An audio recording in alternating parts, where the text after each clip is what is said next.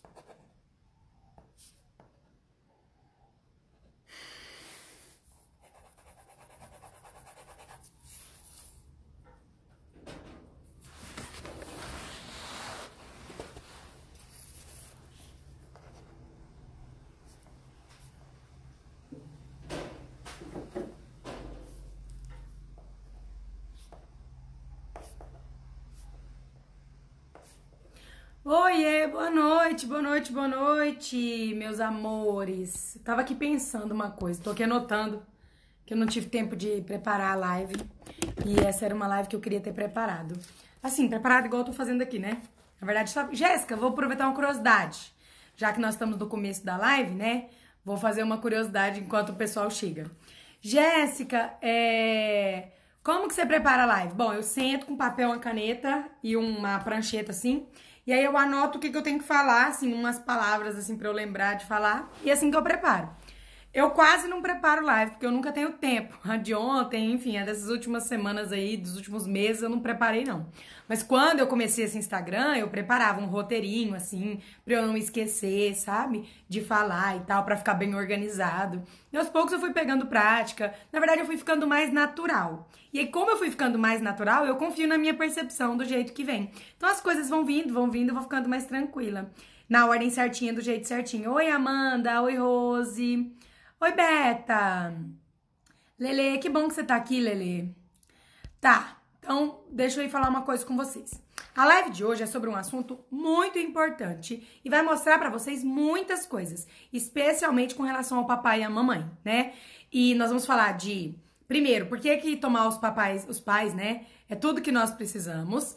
Segundo, por que que vícios têm a ver com tomar os pais, né? Especialmente com o papai. O que, que nós podemos aprender com isso, né? O que isso tem a ver conosco.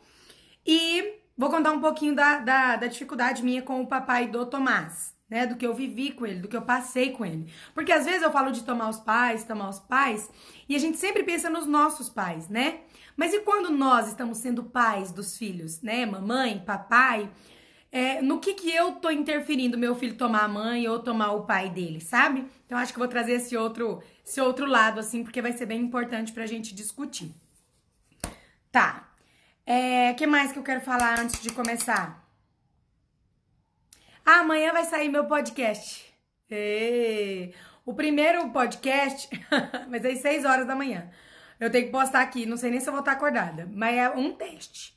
E aí, como eu fui fazer o teste, o que, que eu pensei? Eu pus a live de ontem, eu salvei o, o, o vídeo, transformei em áudio e vou colocar no, no podcast. Que aí quem quiser assistir, ouvir de novo, né? Ouve. Quem perdeu ou quem tiver um amigo que acha que é legal, vai poder ouvir novamente. Então amanhã sai de manhã aí primeiro episódio do GS Cast. Deixa eu escrever aqui o nome da live, né? Que ontem eu aprendi.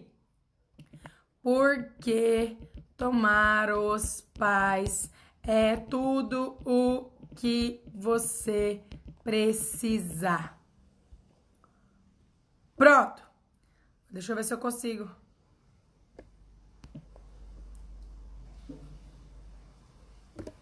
Tá vendo? Agora, ah, fixar comentário. Pronto. Acho que deu. Entrei pelo celular do marido hoje, que tá mais perto. Ai, que legal. Boa noite, boa noite, boa noite, pessoal. Sejam bem-vindos. O assunto vai ser bem legal aqui, tá bom? É, então vamos lá. Essa live vai ser especial para algumas pessoas que estão lá no Passos para Relacionamentos Felizes. Por quê?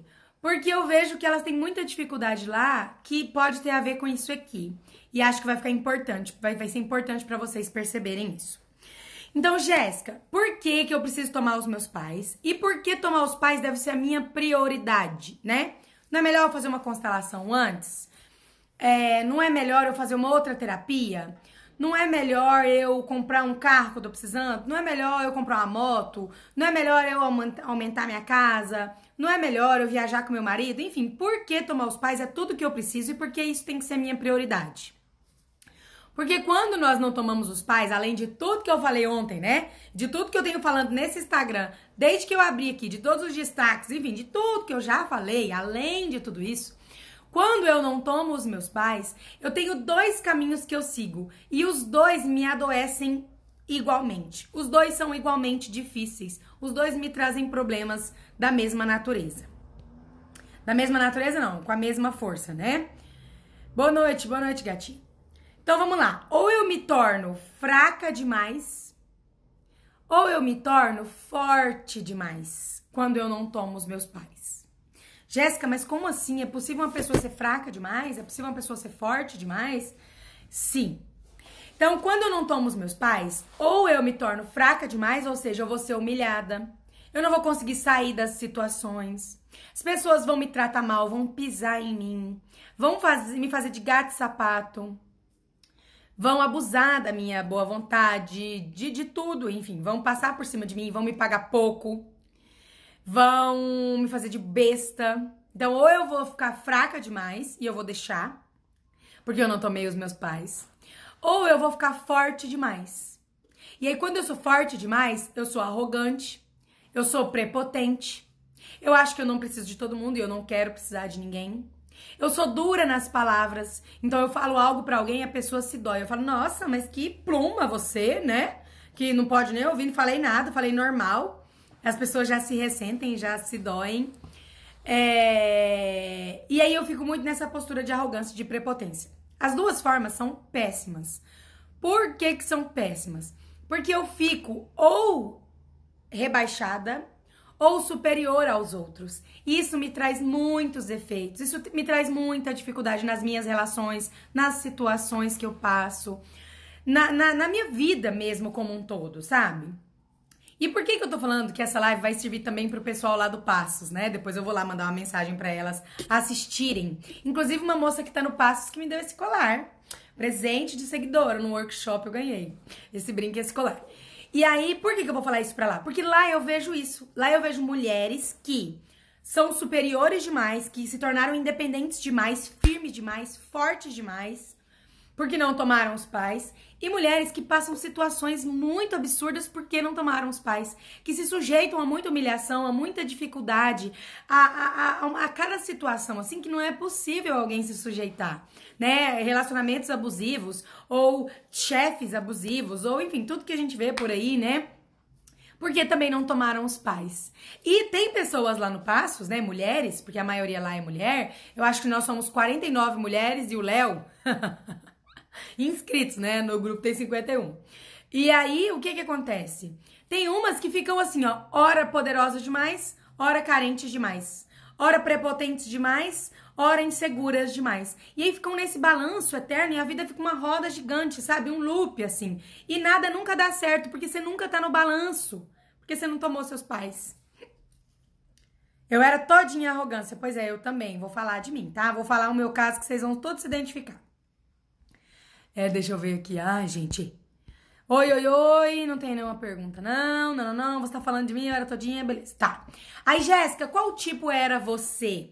Né? Qual tipo de mulher era você? Eu era forte demais, né? E a maior parte das mulheres que eu atendo são as fortes demais. Por quê? Porque eu sei muito, eu sei ajudar essas mulheres muito melhor, né? então, assim, eu acabo sabendo muito mais coisa para ajudar essas mulheres. Mas eu ajudo muito bem as outras mulheres também. Só que é me conectando com a história delas e me colocando no lugar delas. E isso eu, eu, eu consigo fazer muito bem. Então, eu era aquele tipo de pessoa assim. Eu me sentia superior aos meus pais. Eu fugi de casa aos 13 anos, porque eu não queria mais morar debaixo do teto do meu pai e não ser reconhecida pela minha mãe, né? Fui parar em um relacionamento com uma pessoa de 26 anos na época, eu tinha 13 na casa dela, morar com ela, passar situações que vocês não acreditam que eu já passei. É, eu sempre brinco aqui, eu falo que meu pai batia demais na gente, eu fui morar com uma pessoa que me batia também, só que lá eu devolvia, sabe? Você imagina um golpe numa pessoa de 13 anos, apanhava muito mais que tudo, né? Mas lá eu retribuía as agressividades, enfim, as palavras, tudo. E por ser forte demais, por achar que eu não precisava dos meus pais, né? Quem eram os meus pais na fila do pão? Eu não precisava deles porque eu achava que o meu pai era muito inferior a mim, porque eu já o tinha perdoado muitas vezes, porque ele tinha me magoado muito, magoado a família, porque ele fazia isso, isso e aquilo. Então, assim, meu pai não tinha importância nenhuma para mim, não tinha força nenhuma. Eu aprendi a me virar sozinha. E aí eu criei uma casca tão dura, mas tão dura, mas tão dura, que olha, eu não sei até hoje como que eu consegui deixar entrar um pouquinho de luz com a constelação familiar. E depois disso virou uma, uma iluminação só aqui dentro, né? Mas hoje eu tava pensando, uma vez que eu lá no banho, né, tomando banho, eu falei, gente, eu não preparei a live, né? Eu pensando assim, no que, que eu podia dividir com vocês, eu lembrei de uma história de quando eu tava, o Tomás estava novinho e eu tava em Jales. E acho que não é o Tomás, era o Tomás? É, era o Tomás. E eu tava em Jales com a minha família e aconteceu de um negócio no trânsito. E a gente tava no carro, o Igor dirigindo, eu do lado, minha mãe, o Tomás, a minha irmã atrás. Acho que era minha irmã ou minha mãe, minha avó, sei lá. E aí o cara veio vindo, assim, foi tirando o carro, ele veio vindo pro nosso carro. E o Igor buzinou, buzinou, porque não tinha como a gente sair, porque tinha um monte de carro atrás. E aí o Igor buzinou e o cara continuou vindo, tipo, ia bater no nosso carro. Gente, eu aprontei um escarcel, eu, mulher, com meu filho no carro. Tinha acabado de. de, de não, mas Tomás já tava em pezinho, enfim, enfim, detalhe não importa. O que que acontece? Eu briguei, mas eu xinguei esse homem de um tanto, eu, mulher, pensa só. Eu fiquei tão brava, bati assim no banco, assim, eu, eu ameacei descer do carro, o Igor que me segurou meu braço, assim, sabe? para descer do carro. E olha que o Igor é o brigão, né? Até hoje o Igor ainda é brigão. E aí ele me segurou. E eu lembro, assim, de eu achar um absurdo, porque eu ia descer, eu ia xingar o cara, eles estavam em três. O cara tava vindo pra bater no carro, ele tava vindo, vindo, vindo e buzinando pra gente, pra gente sair, só que tinha um monte de carro atrás, tava engarrafamento. E eu lembro que eu fiquei tão brava, eu xinguei tanto aquele homem, eu olhei na cara dele assim, mas eu xinguei tanto, era uma coragem tão grande, né? Hoje eu sei que era inclusive impulso de morte. E é aquela força que eu tinha, assim, sabe? Aquela coisa assim de que não era possível eu sair daquela situação. Eu, eu sempre dizia isso: não levo desaforo para casa, porque tudo para mim era desaforo. Tudo me atingia, me ofendia. Se alguém falasse uma coisa meio torta, ou se eu não soubesse alguma coisa, se, eu, se alguém soubesse e eu tivesse é, cega, sabe? Se alguém não me contou alguma coisa, sei lá, ou não me chamou para algum lugar. Mas assim, eu tinha uma imponência tão grande, uma prepotência, uma arrogância, sabe? E eu lembrei dessa briga lá, né, tomando banho, e eu pensei, cara, esse é um ótimo exemplo da, da Jéssica que eu era. E vocês não conseguem imaginar isso hoje, porque vocês me veem aqui depois de tomar os pais. Então, qual, Jéssica, qual seria a sua maior propaganda? Para o seu curso, Jéssica, para o seu projeto, para as pessoas se, se inscreverem? Eu, se eu tivesse vídeos da Jéssica que eu era, se eu tivesse como voltar no tempo, assim, mostrar pra vocês, vocês perceberiam que tomar os pais muda a vida e salva a vida de vocês, né?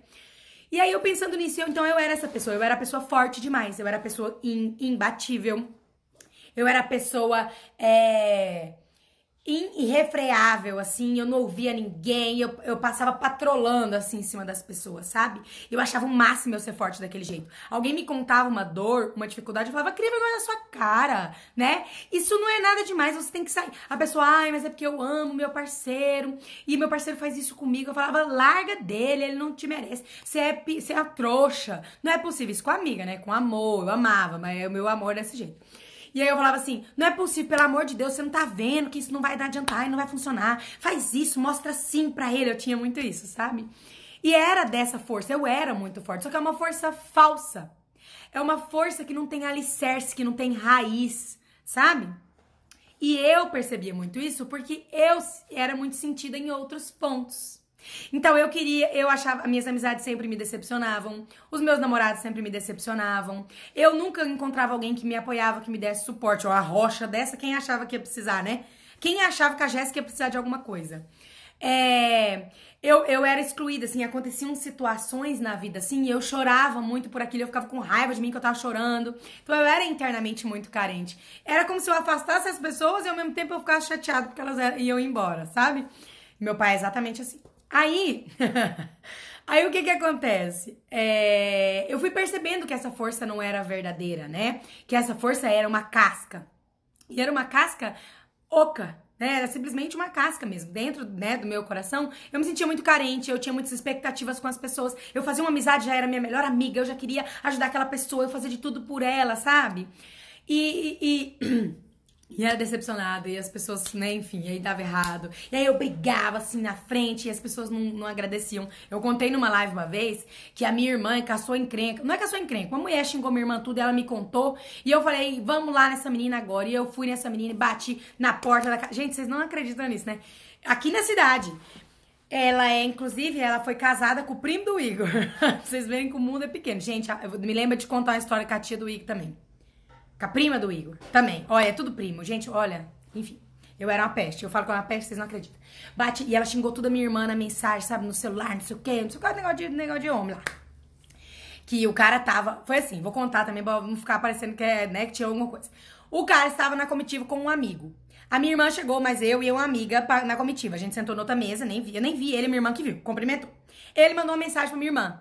Nossa, você tá tão linda, não sei o que, não sei o que, depois você vem aqui. E a minha irmã não viu essa mensagem. A minha irmã só viu a mensagem quando nós estávamos saindo da comitiva, que é uma pizzaria que tem aqui.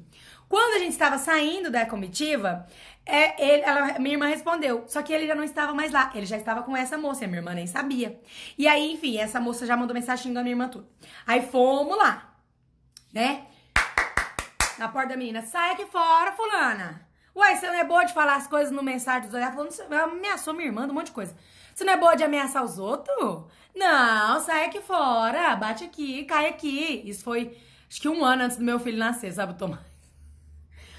Vem aqui fora. E aí eu sabia que o cara tava com ela lá. Porque o cara, ela mandou a mensagem pelo celular do cara, né? E a Marcela é, tinha acabado de receber uma mensagem. Então eles estavam lá dentro juntos. E nada de sair ninguém, nada de sair ninguém. Catou uma pedra no chão. Gente do céu, eu lembro dessas coisas, parece que não era eu. Eu catei uma pedra no chão assim, ó, pá, na porta. Falei, vocês vão sair daí de dentro. Gente, olha pra você ver. O cara tava lá, a mulher tava lá. Eu tava sozinha, eu, minha irmã e mais algumas outras amigas malucas, sabe?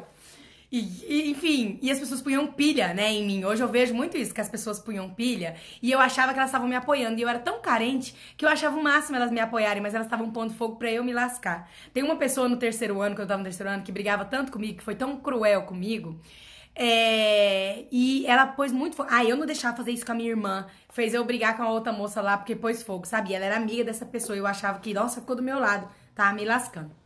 Tá, aqui a pedra. Ela falei, sai, fulano. Sai aqui, fulano, que senão eu vou quebrar essa porta. Que a porta era de vidro. Aí saiu fulano, sabe? Fulano assim, com as mãos pra trás. Que que é isso? Jéssica, que que é isso? Jéssica, que, meu Deus, que que, pra que isso? Pra que isso? Você manda mensagem pra minha irmã, sendo que você tá namorando com essa menina aí, e essa menina vem falar coisa pra minha irmã, tem base, minha irmã, Marcela era menor de idade, eu acho. Você tem base pra uma coisa, e você não, não entra, você não tem não é homem pra tomar nem o celular dessa pessoa aí, não? E aí, no caminho, eu tinha encontrado umas amigas que conhecia a história dessa menina, sabe? Me contou, tipo, um, um dos podres dela lá, enfim. Aí que eu cheguei lá, aí a guria saiu. E a guria saiu com a faca na mão. E ela saiu com a faca na mão, ela, vem, vem! E, gente, eu juro pra vocês, nunca menti nesse canal e nunca mentirei pra vocês, eu prometo. Eu, ela, eu, ela, eu vi a faca, eu pensei assim, tô frita. E ao mesmo tempo, eu fui. Eu fui tirar a faca da mão dela. Eu fui, eu falei, vem, vem. Ainda brinquei com a, com a minha prima que tava no carro. Falei assim, pega o, o canivete aí pra mim, que ela quer essa faca desse tamanho aqui, eu vou derrubar a faca dela e ainda vou daqui. Eu tinha um canivete porque o meu ex me ameaçava, né? Esse primeiro relacionamento aí que eu fugi. Gente, quem tá chegando nessa live tá pensando que menina maluca. Eu era mesmo. e o meu ex que tinha me ameaçado, eu andava com um canivete no carro porque ele me ameaçava, enfim, de morte. Aí a minha irmã, tá doida, né? Não vai pegar canivete. Minha irmã não, minha prima. Você tá doida? Não vai pegar canivete, não. Para, Jéssica, vamos embora. Falei, embora. Gente, era uma força. Pensa em tempo de eu ser esfaqueada. E justamente para não ir embora, sabe? Pela arrogância de não ir embora, por uma força assim absurda. Eu falava, vem, não, agora você mostrou a faca pra mim. Ah, não, agora, agora você mostrou essa faca pra mim, ou você vai me furar, ou eu vou tomar essa faca de você e vou te furar pra você aprender o que é bom. E aí comecei a falar trem pra ela. E comecei a falar trem pra ela. E o cara, para, para. Eu falei, cala a boca que você é um bosta. Você é um bosta. Se você não resolveu esse trem aqui antes, cala a sua boca, que você é um lixo de ser humano. Você não devia nem respirar. E aí. Ai, gente. Tá, enfim, tô... é importante esses detalhes. É importante porque eu preciso que vocês venham comigo pro pós-assunto. Então não é à toa, tô contando os detalhes porque é importante pra história. Primeira live que assisto, realmente não tô entendendo nada, você já vai entender. Aí o que que aconteceu? Eu peguei e fui embora pra casa, acabou a briga e tal. Chegou lá, um dia eu tava falando alguma coisa, falei, ah, a pessoa falou, onde você tava? Falei, ah, tava lá. É, é, eu tava brigando por causa da Marcela, de novo, né? Porque ela. Aconteceu uma coisa lá eu tava discutindo por causa dela. Falei, Marcela, você tem que parar com isso, né? Minha irmã, Marcela é minha irmã. Não é possível que você não vê que eu tenho que entrar nas brigas por sua causa, né? Aquela vez a menina tirou a faca pra mim. Aí a minha irmã virou pra mim e falou assim: Você foi porque você quis, eu não te pedi. Cara, Pensa comigo, lembra agora, lembra lá da história da menina com a faca. Da... Vocês lembram comigo? Aquilo foi um. Olha, Eu fiquei muito puta com a minha irmã. Mas ela tinha razão. Eu briguei por ela sem ela pedir. Eu entrei no meio e defendi ela sem ela pedir. Entende? E eu fiquei muito chateada com aquilo. E por que, que eu estou contando essa história, então, Raquelzinha? Não saia, é importante. Por que, que eu estou contando essa história? Para mostrar para vocês a, o tipo de força que eu tinha. Então, às vezes você fala assim, ai, Jéssica, mas é, eu acho que as pessoas que se abrem pro mundo, que se entregam, acabam sofrendo mais, né? Então eu gosto de ser dura assim, porque as coisas não me atingem. Atingem, gente. E atingem num outro grau. É que a gente não vê. Então, eu era tão imponente assim, tão forte, e eu fiquei chorando a noite inteira por causa disso que a minha irmã falou. E eu ficava com tanta raiva de mim de eu chorar, porque na minha cabeça ela tava sendo ingrata, né? E para todos vocês, muitos de vocês, com certeza ela foi ingrata. Mas ela não foi, ela tava certa, ela tinha razão.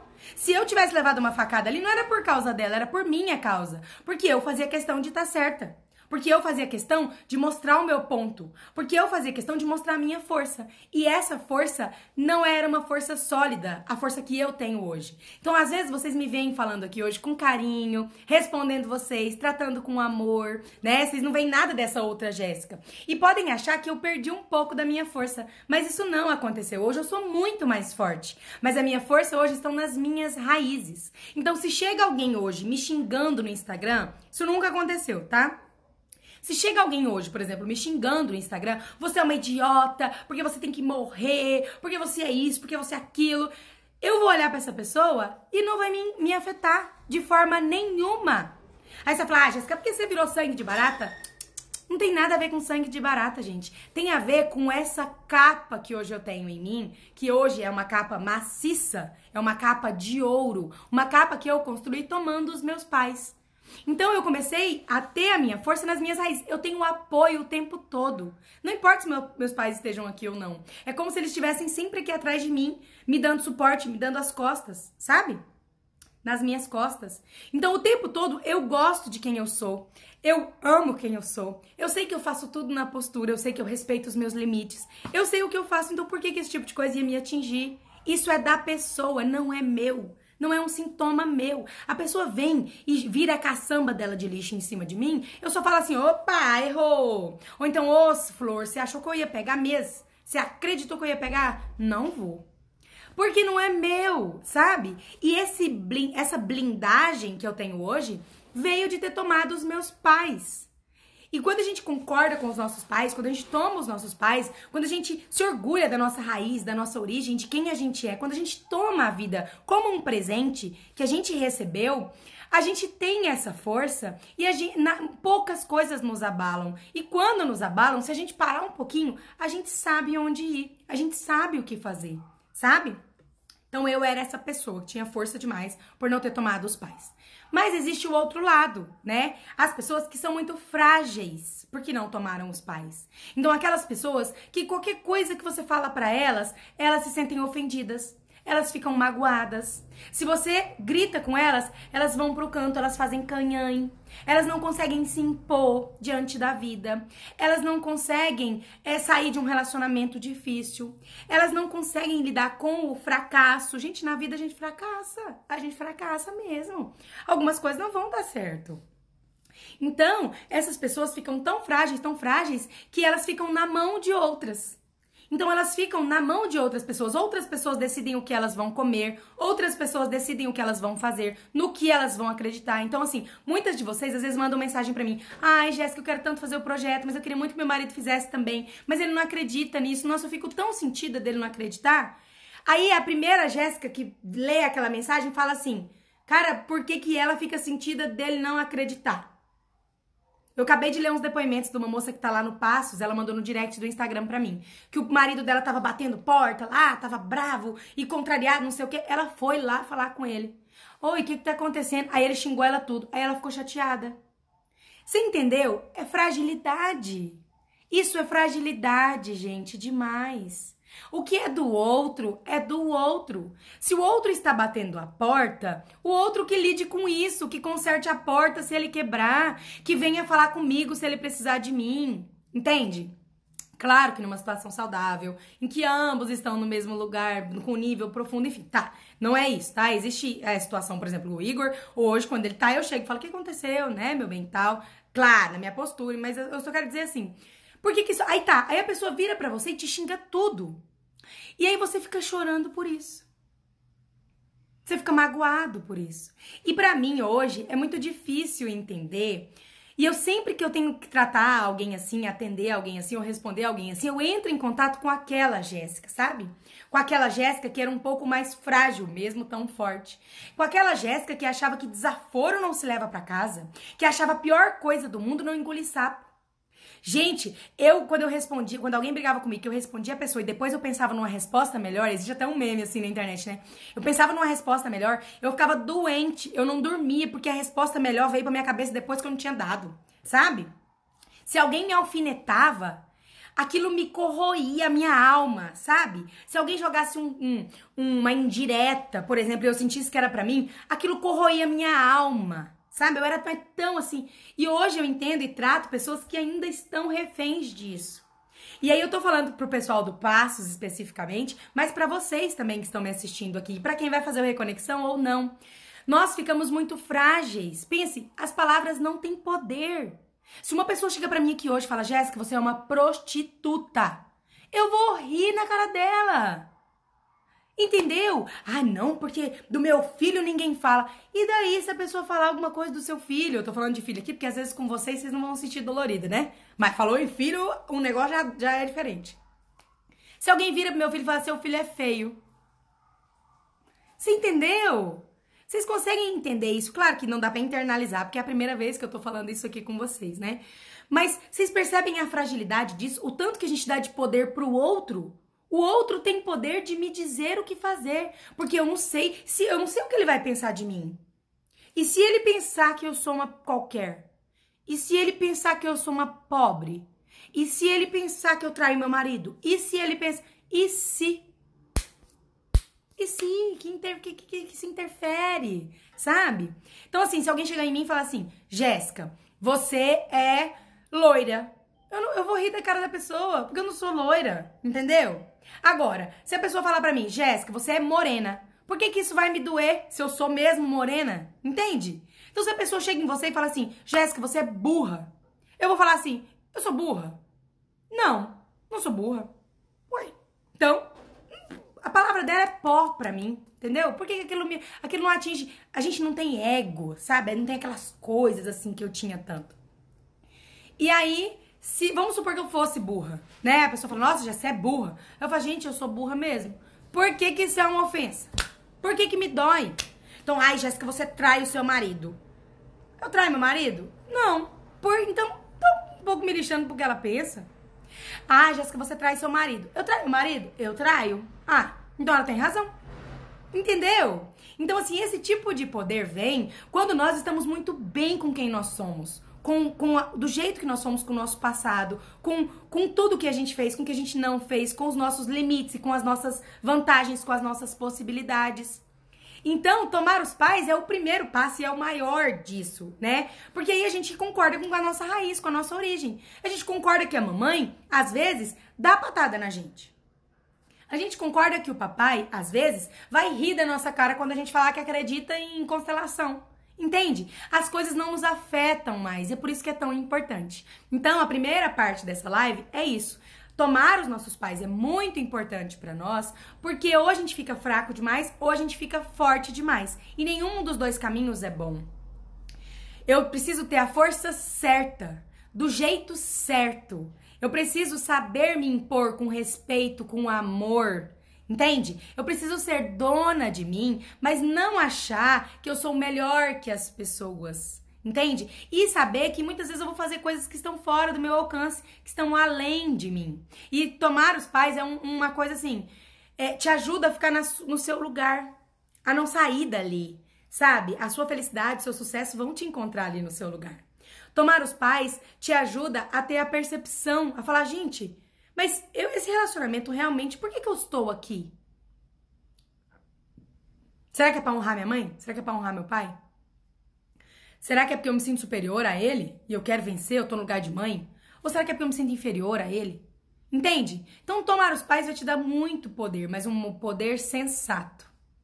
Um poder humilde, sabe? E é isso que é tão importante. Então, além de tudo que eu falei ontem, né? Que muitos sintomas seus podem ter raiz não tomar os pais, insônia, compulsão, um monte de coisa. Nós vamos falar de vício hoje, né? Mas muitos, muitos, a maioria dos nossos sintomas tem a ver com não tomar os nossos pais e eles vão embora quando a gente toma.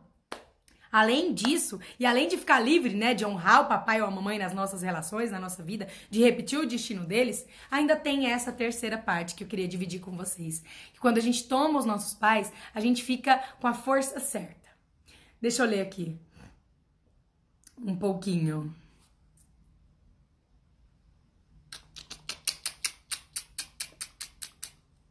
Esse vídeo é sobre o quê? Ah, não, deixa eu subir lá em cima. Tá bem mais alto. Gente, eu sempre leio tudo porque tem perguntas tão legais, tão ricas que valem para todo mundo, né? Comentários e tal. Então eu, eu, eu, faço questão de ler todos, até porque vocês estão participando aqui da minha live, né? Então faço questão. Depois de velha, estou aprendendo com a Jéssica. Todos de fora ela é melhor que os meus pais. Que tristeza. Pois é. Pois é, pensa. Descobri essa semana na sua live que minha falta de realização profissional é por me achar superior demais. Com isso, estou hoje igual a mamãe, sendo dona de casa mesmo tendo curso superior. É isso aí. Pensa, esse insight tem preço? Não. E aí as pessoas falam, ah, eu vou assistir aquela menina, não. Mas você tem parentes para falar do seu passado. Olha aí, primo. Ai, primo. É primo da minha mãe, o Gus, gente. Ah, na live eu não falei que a minha mãe, que o meu um primo meu analisou a letra da minha mãe e falou que ela era a própria mula, né? Que a humildade tinha passado longe. Então, foi o Gustavo, esse senhorzinho aqui, ó. Gustavo Petinari. Pois é.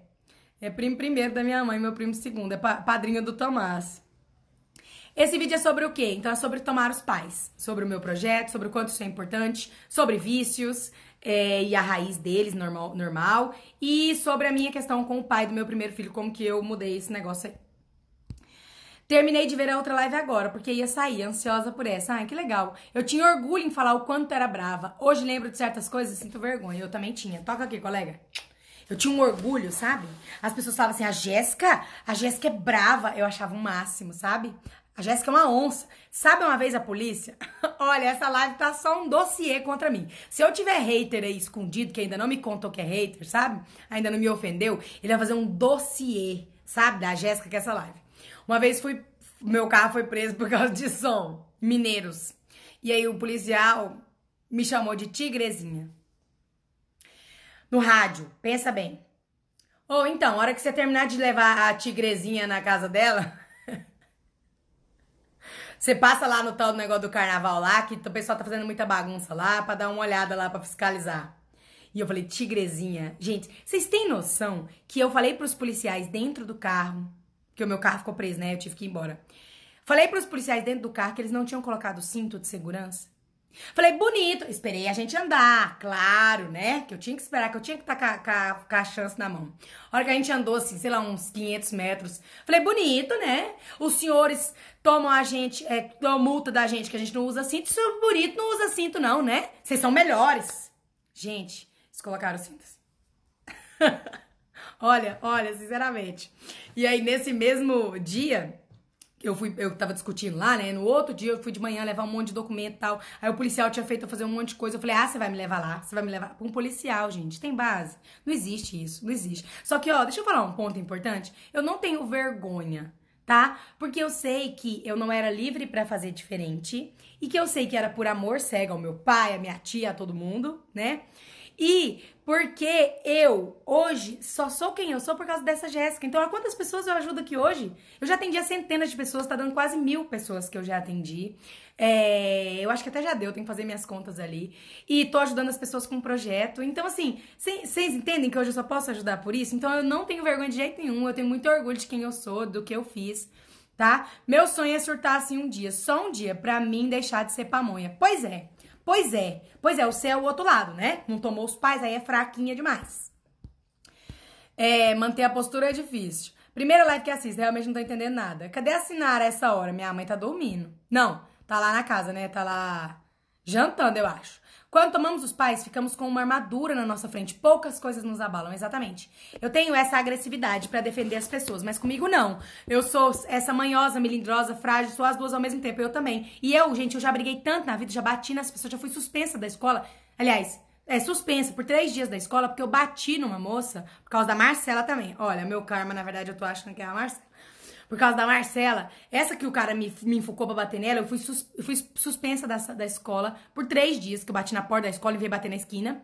E o pessoal da segunda, do segundo ano, eu tava no terceiro, né? O pessoal do segundo ano pregou assim justiça na minha sala, porque achou que os diretores não iam me expulsar, me, me, sus, me, suspender, porque eu era, eu era. Eles gostavam muito de mim, né? Eu era muito inteligente, sempre tirei notas boas e sempre fui muito amorosa. Então, quem me conhecia de perto sabia que eu era muito amorosa, sabe? Mas aí os diretores demoraram um pouco para tomar a decisão lá, né? Se ser uma suspensão, uma expulsão, e o povo pregou justiça na porta. Vocês acreditam nisso? Pois é. Mas aí, por causa de mim, todas as brigas que eu fiz a vida inteira, toda vez que eu bati em alguém, que eu briguei com alguém, que eu xinguei alguém, foi por causa dos outros, não por causa de mim. Eu acho que assim, sei lá, se eu briguei 100 vezes na minha vida, duas vezes foi por causa de mim. Vocês acreditam nisso?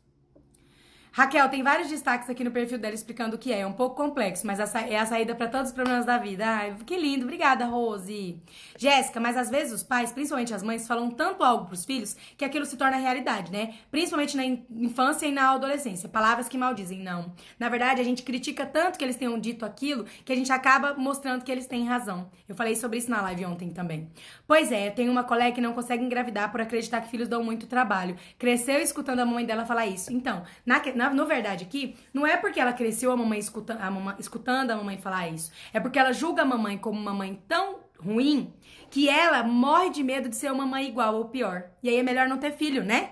Sabe aquela história de que eu falo mal do trabalho do outro porque eu não faço, né? Porque eu não tenho, eu não tô. É igual o povo na internet, né? Os haters vão lá falar mal das pessoas porque eles não estão expostos na internet. Então eles não estão levando pedrada, sabe? Aí é muito mais fácil, né? Então é melhor não ter filhos do que tê-los e depois arcar com as a, a, a nossas falhas, né? O que é tomar os pais? Tem um destaque, três destaques aqui sobre isso, gatinha. Mas é, na verdade, é absorver os pais em nós. É nos orgulharmos deles, concordar com eles, deixar com eles o que é deles ficar de fora dos problemas deles. É evidenciá-los em nós, é, é tomá-los no nosso coração, nos preenchermos deles. Hoje, meu noivo disse rindo que tô doido em acreditar nessa história de constelação. Eu olhei para ele, sorri e disse: Tá bom, é tão bom não ser afetada com o que é dos outros? Pois é. Isso mesmo, amor humilde. Minha mãe depende de mim financeiramente. Quais prejuízos pode me causar? Ela não é aposentada ainda e não tem meus. Meus irmãos não ajudam. Pois é, só... eu vou te fazer só uma pergunta em vez de te dar uma resposta. Qual é a situação financeira sua e qual é a situação financeira dos seus irmãos? Na vida, quem tá se dando melhor? No geral. Você ou seus irmãos? Não precisa me responder, fica a resposta aí pra você mesmo. Vocês estão tudo rindo aqui da minha história. Pois é. Tigrezinha. Mas esses, eles mereceram. Mereceram nada. Mereceram nada. E eu que tava muito abusada. Jéssica, o que significa tomar os pais? Já respondi. Sinara tá fazendo sopa pra nós. Olha aí. Oiê, oi, Narinha. Eu era assim também. Comigo tudo bem, mas com os outros não aceitava. E você fez o reconexão, né, gatinha? Pois é, pois é, reconectada agora. Jéssica, tá. Então vamos lá. Aí que mais que eu quero falar nessa live? Bom, então assim, só resumindo, tomar os pais muda isso. Tomar os pais te deixa ciente de quem você é. Faz com que você abrace as falhas dos seus pais, o passado como foi, e assim você olha com mais carinho para as suas e também para as dos outros, entende? E quando eu tomei os meus pais, eu percebi que eu tava repetindo meu pai em muita coisa. Então aquela moça que arrancou a faca para mim, tava repetindo a mãe dela em alguma coisa, entende? Então a gente começa a olhar para os outros e a entender que tudo tem uma raiz por trás, que todos nós somos iguais, que nada é pessoal comigo, sabe? Que nada acontece para me ferir, para me atingir. E é o, é o contrário, tudo vem para me ensinar, para me mostrar alguma coisa. E a gente, quando a gente escuta, aquilo acontece só uma vez e é bem leve, né? Então eu costumo brincar com o pessoal que já tomou os pais e aí fica escorregando na postura, né? Eu falo assim: o efeito não vem quando a gente escorrega a primeira vez. Quando a gente dá um escorregãozinho ali. O efeito vem quando a gente sai da postura aqui, amanhã sai mais um pouco, depois esquece, presta atenção, aí, aí vem um efeito gigante. E esse efeito não é para nos punir por nós termos tido dó da mamãe, julgado a mamãe, não é. É para mostrar pra gente que tem algo muito errado. É para chamar a nossa atenção pra gente voltar pro nosso lugar. Então os sintomas, os fracassos, os insucessos, as doenças são nossos amigos, eles querem nos mostrar alguma coisa, nos mostrar que tá faltando alguma coisa, né? No meu caso tá faltando dos meus pais. Quando você diz que a sua mãe é teimosa, não sai da postura, explica isso não, porque eu acho o máximo ela ser teimosa, entende? Eu não me incomodo que ela seja assim. Eu vejo que é uma qualidade dela, é uma característica dela que inclusive me ajudou muito né? Porque hoje eu atendo, gente, hoje eu atendo às vezes uma pessoa famosa. Ou eu atendo uma pessoa, eu atendi uma juíza uma vez. Então, o que eu fiz a juíza fazer, o que eu falei para ela fazer, eu vou contar isso amanhã que é sobre mãe, ó. A juíza tinha um negócio com a mãe. Vou contar isso amanhã nos stories. Era uma juíza de outra cidade, uma cidade aqui perto, não vou contar porque, né, não vou expor a pessoa. Mas, gente, o que eu falei para essa juíza, eu só pude falar porque eu sou filha da minha mãe sabe? Então, assim, falar os fatos hoje, para mim, que tô na postura que tomei meus pais, não me tira da postura, porque eu não falo com julgamento, nem com dó, nem com crítica, entendeu? Então, assim, às vezes quando eu conto, meu pai batia demais, demais na gente, eu não tô, eu tô constatando uma coisa, entende? Não tô me vitimizando, não tô criticando, não tô reclamando disso, entendeu? Então, é diferente quando a gente constata alguma coisa, mas quando a gente tá na postura, quando a gente toma os pais, né? E tem muitas coisas da minha mãe que me fizeram ser quem eu sou hoje. Então eu agradeço demais. Igual, por exemplo, a minha mãe nunca ficou muito com a gente ajudar a gente a fazer tarefa. Nunca foi de ficar ali, assim, de apoiar a gente na, na no dia a dia. Por exemplo, eu descia de bicicleta, subia no sol. Minha mãe, eu, eu tava com febre, minha mãe me dava um remédio e falava, vai pra escola, no caminho a febre melhora. Então, hoje eu falo isso e eu sei que isso me trouxe muita coisa boa e eu agradeço que foi assim, eu não mudaria de jeito nenhum. Então, quando eu falo, eu não estou saindo da postura, eu estou só fazendo uma constatação, entendeu? A história da juíza é show. Pois é, pois é, eu já contei, né? Faz muito tempo. É, quer dizer que posso falar de uma característica da minha mãe, então, mas aceitando que ela é assim? Não, no seu caso, não porque, né, nem seu nem de ninguém que ainda não tomou os pais. Obrigada por responder. Eu tenho a vida financeira mais controlada. Me tornar responsável por minha mãe traz prejuízos, ainda assim, sendo que não tem ninguém para ajudar além de mim? Sim, porque é justamente por você ser mais controlada que você se sente culpa por ajudar e ou na obrigação de ajudar a sua mamãe. Entende? E aí o que que acontece? Você acaba fazendo isso. E aí, quando você faz isso, você tem prejuízos não só financeiros, mas outras áreas da sua vida também não vão bem. Por exemplo, tem muitas mulheres solteiras que não se relacionam com ninguém ou que não têm filhos porque são mães da mãe. Entende? Então é um monte de coisa que você nem imagina que pode acontecer. Agora, claro que a gente aprende a fazer o que for possível, o que nós pudermos, o que os nossos pais pedirem, o que for realmente necessário na postura. Dentro do projeto a gente trabalha muito isso, porque essa é a maior dúvida das pessoas, né? Como ajudar, quando, quando ajudar, quais são os efeitos. Então não é algo que eu possa te responder aqui, porque o seu caso não serve para outro caso, não serve para outro caso.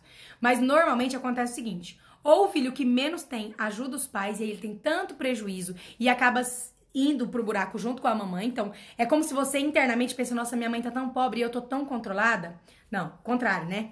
Eu também não tenho nada. E aí eu queria muito fazer pela minha mãe, porque eu tenho dó da minha mãe. E aí você se, tira de você para ela. Ou o contrário, ou você tem muito, tá muito controlada, e aí você tem muito, e você fala, gente, mas a minha mãe, como eu posso ter tanto e a minha mãe nada? E você desce uns degraus para se igualar a ela, entendeu? Então não sei se você vai para participar do projeto, se você se inscreveu, mas se você estiver lá no Reconexão com os Pais, a gente vai analisar essa situação aí de, de jeitinho, você vai saber exatamente o que você pode, o que não fazer, o que tem força, o que traz bons efeitos e o que não. Qual é a postura, tá bom? Só cheguei agora, vai ficar salva? Então, gatinha, assista mesmo, tá?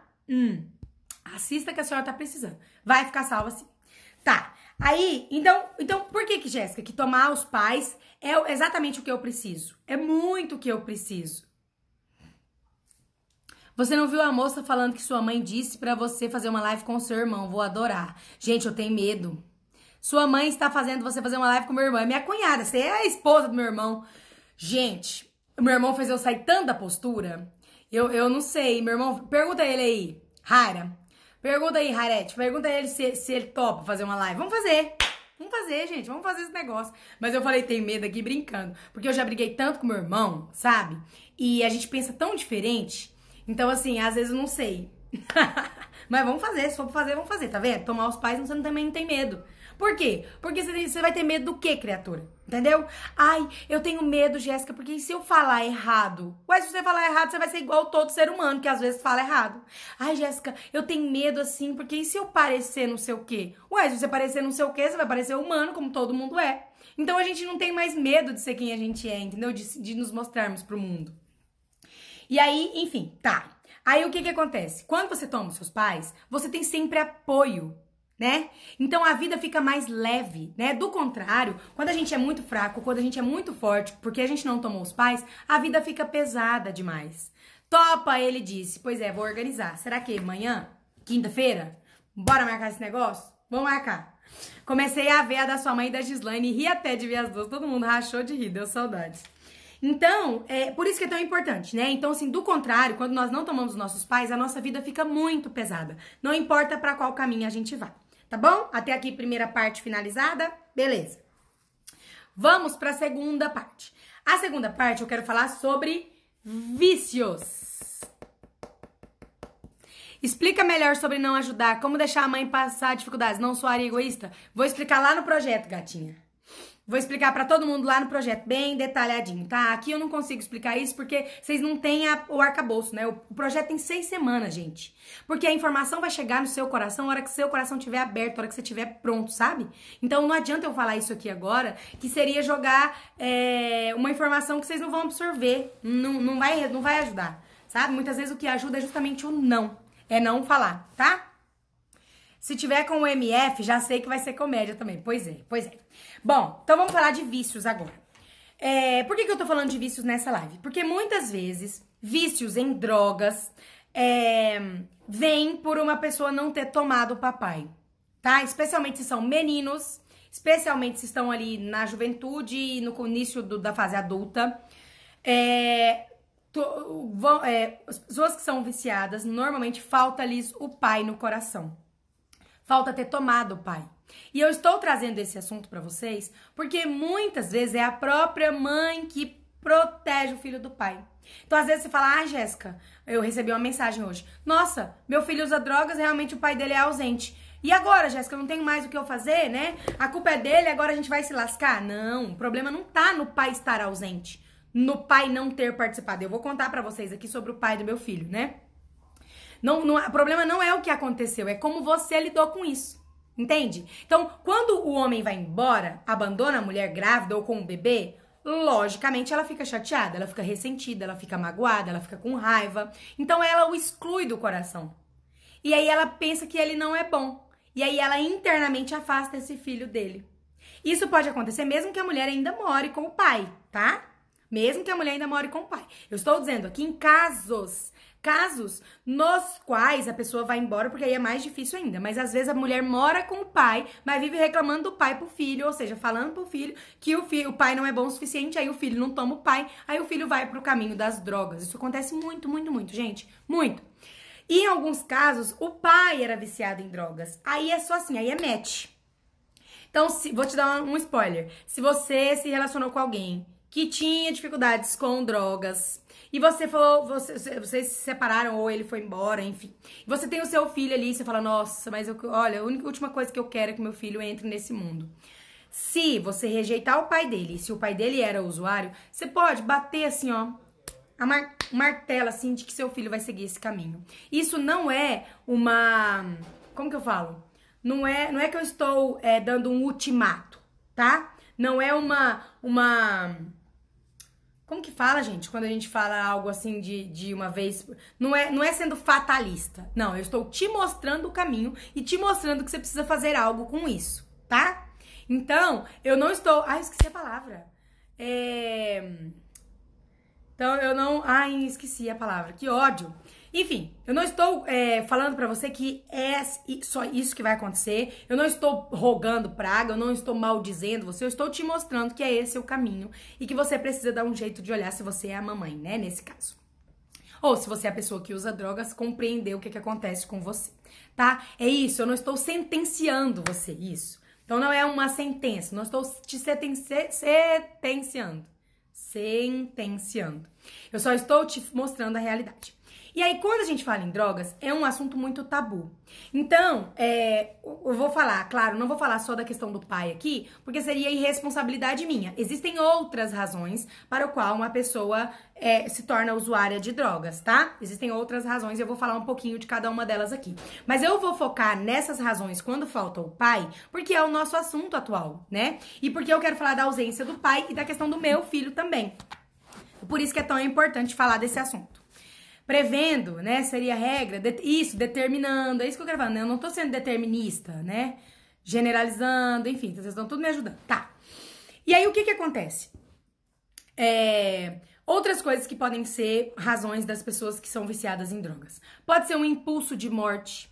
Então, se alguém na família morreu ou se um irmão perdeu um irmão, ou se a mãe tem depressão, tem impulso de morte, ou o pai também, né, um ou outro, ou enfim, alguém que essa pessoa está emaranhada, essa pessoa pode estar num impulso de morte para seguir aquela pessoa ou para ir no lugar dela.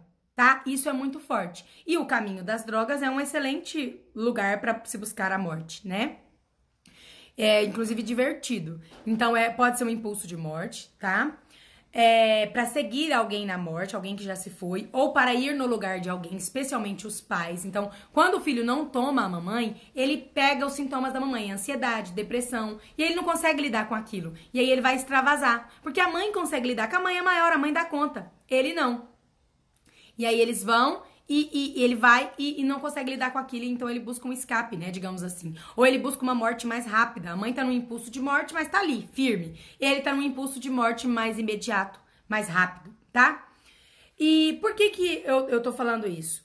Porque é, existe essa questão do impulso de morte e poucas pessoas falam nisso. Impulso de morte, gente, não é alguém que pensa em se matar. Não é alguém que quer morrer. Pelo contrário, parece que essa pessoa quer muito viver.